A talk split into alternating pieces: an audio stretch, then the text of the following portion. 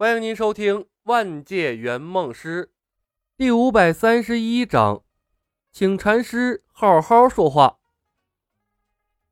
对照着花名册，李海龙漫不经心的往院子中间丢肥皂。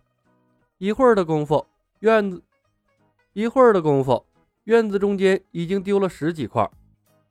看着散落一地的肥皂，李海龙脸色发白，扔肥皂的手微微发颤。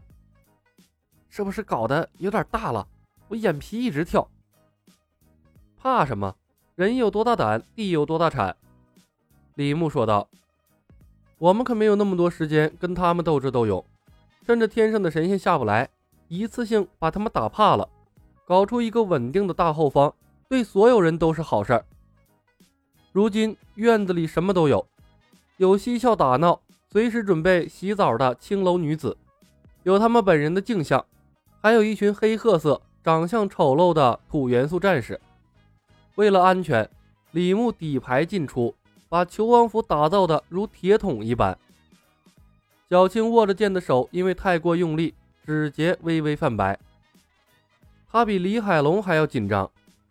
他不过是个修行了几百年的蛇妖，虽然平时喜欢惹是生非，但也没有像李小白一样一次性和这么多修士作对呀。尤其是白素贞、武媚娘还被对方擒住了，这件事处理不好，不仅天上没法去，人间也没法待了。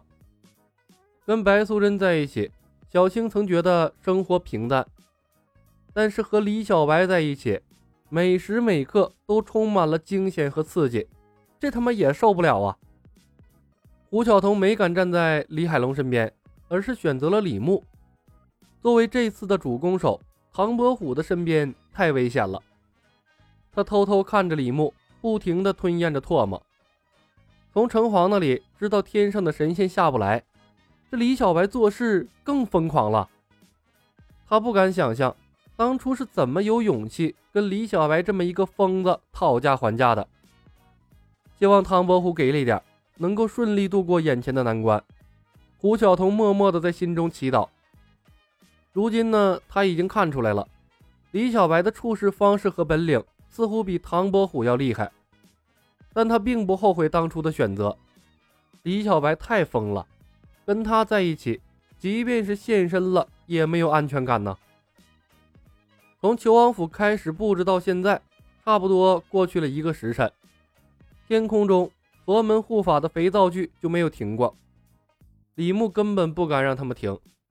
一停下来，尾天护法浑身上下就冒金光，说要降妖除魔，明显是还没悟透呢。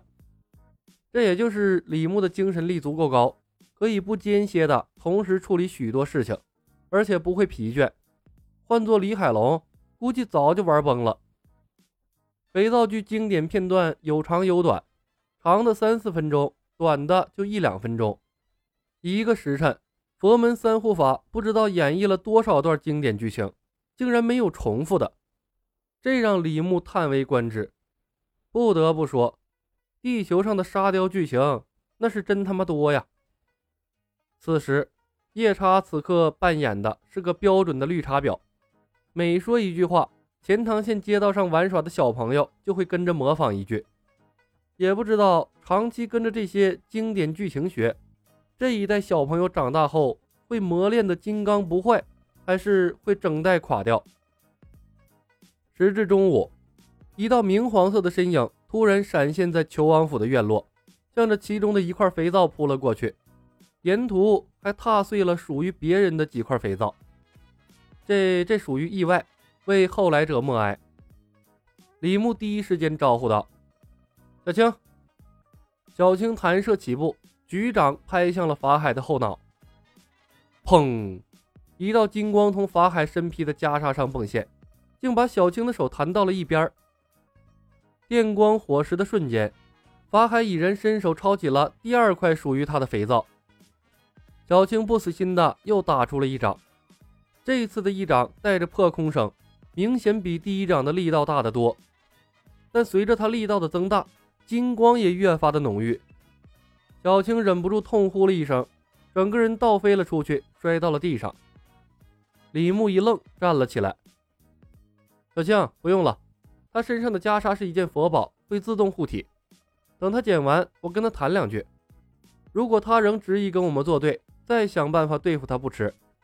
你留些功力对付后来人。说着，他给李海龙使了个眼色。李海龙会意，在面前的木桶里捞起了一大捧肥皂碎渣，攥在了手里。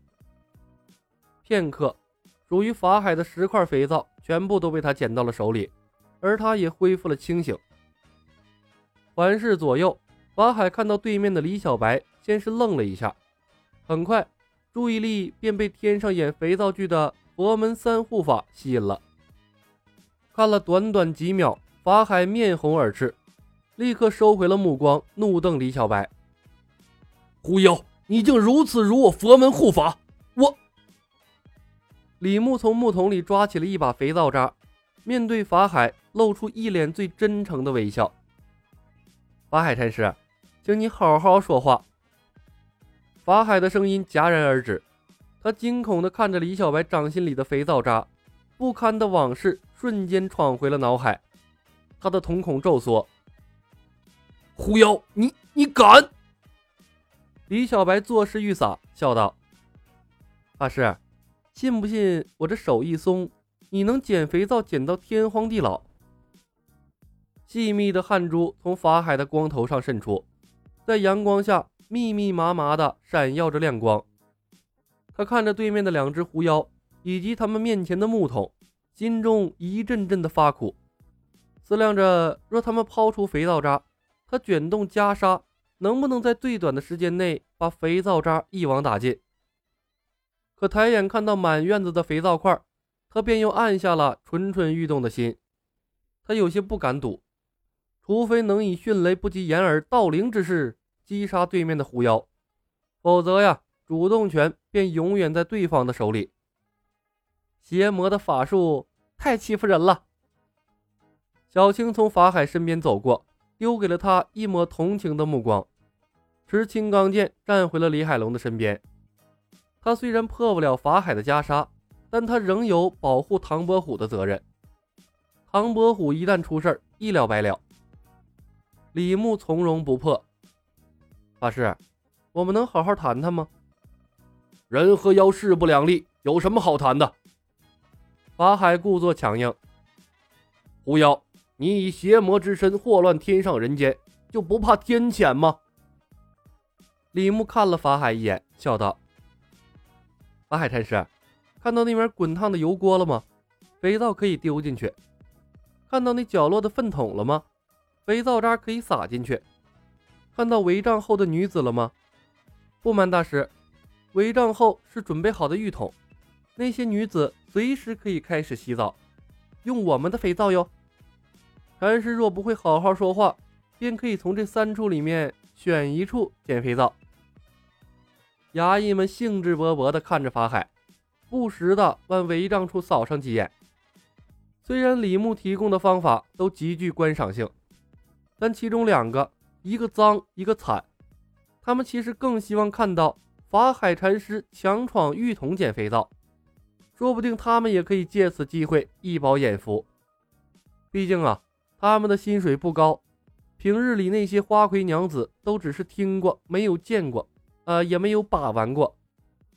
刹那间，法海涨红了脸，手指李牧：“叔子欺人太甚。”本集已经播讲完毕，感谢您的收听。